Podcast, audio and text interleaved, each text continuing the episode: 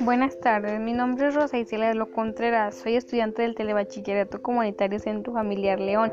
Actualmente voy en el segundo semestre de preparatoria. El tema que yo elegí fue Pugna por la Luna.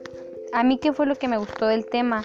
Que definía el valor económico de algunos terrenos lunares que podrían desarrollarse pronto en unas nuevas carreras espaciales, que estaban planeando enviar misiones a la Luna durante el paso del tiempo. Se dice que incluyen también unas cláusulas que, fueron, que, que no fueron interflexadas entre algunas misiones.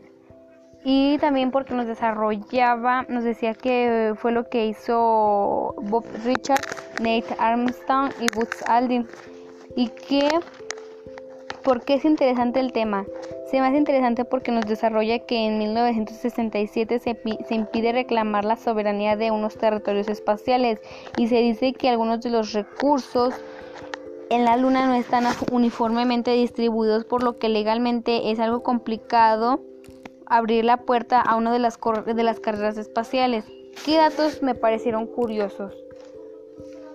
Pues que, en los años 60 parecía una cuestión de tiempo que la humanidad se desligase de la Tierra y que emprendía su expansión lentamente por cuestiones de los, de los cosmos que media docena de los gobiernos y varias organizaciones privadas están planeando enviar misiones a la Luna en un futuro cercano.